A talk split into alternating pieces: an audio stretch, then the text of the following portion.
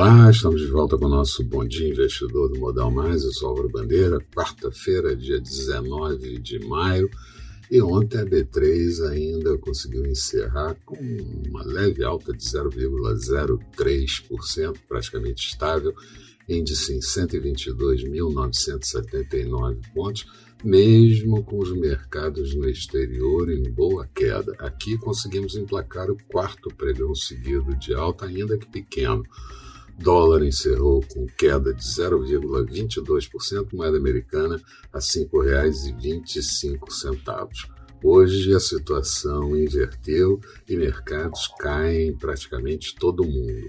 Na Ásia, alguns eh, mercados em feriados, Hong Kong e Seul, mas o fechamento foi em queda e Tóquio com uma queda de 1,28%. Na Europa, boa queda, um pouco de reação, mas novamente voltando a ceder para as mínimas do dia. E futuros do mercado americano também operando no campo negativo.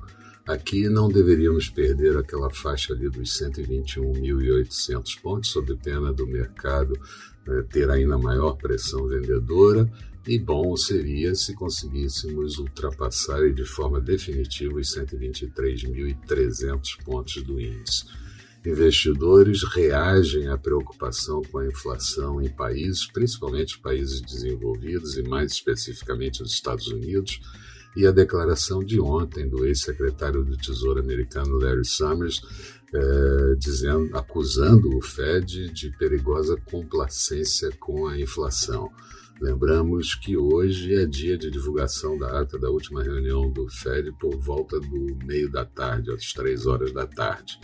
Na Índia, uh, foi anunciado que eles não devem exportar vacinas e insumos até o mês de outubro. Índia que vem com recordes seguidos de infecção e de óbitos.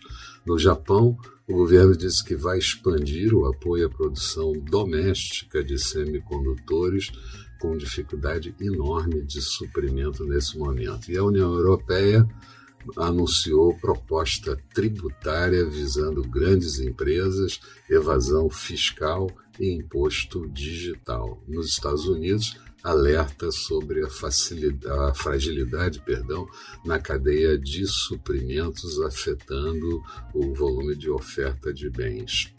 No Reino Unido, foi divulgada a inflação do mês de abril pelos preços ao consumidor, o CPI, uma alta de 0,6%, na comparação anual, alta de 1,5% da inflação, mas veio como previsto.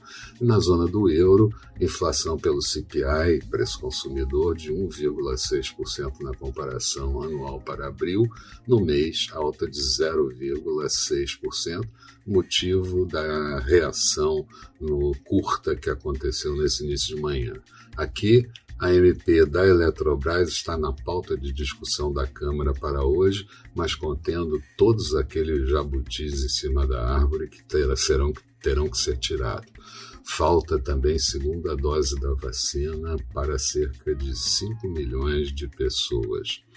E a CPI do Covid provavelmente tem seu ápice hoje com o Pazuello e a incriminação ontem feita por Ernesto Araújo. Na agenda, vamos ter a segunda prévia do IGTM do mês de maio e o fluxo cambial pelo Banco Central na semana anterior.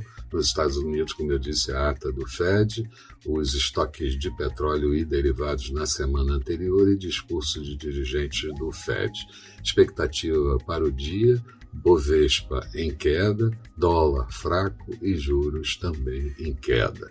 Falando de mercados, Bolsa de Londres agora há pouco tinha queda de 1,03%, Paris caía 1 ponto percentual, Frankfurt com queda de 1,27%. Petróleo WTI rondava 2% de queda em Nova York, 1,94%, barril cotado a 64 dólares e 22 centavos, euro sendo negociado praticamente estável a 1,22 do dólar Notes americanos, títulos de 10 anos, juros subindo um pouquinho para 1,657%, e futuros do mercado americano, Dow Jones com queda de 0,63%, Nasdaq perdendo 1,22%.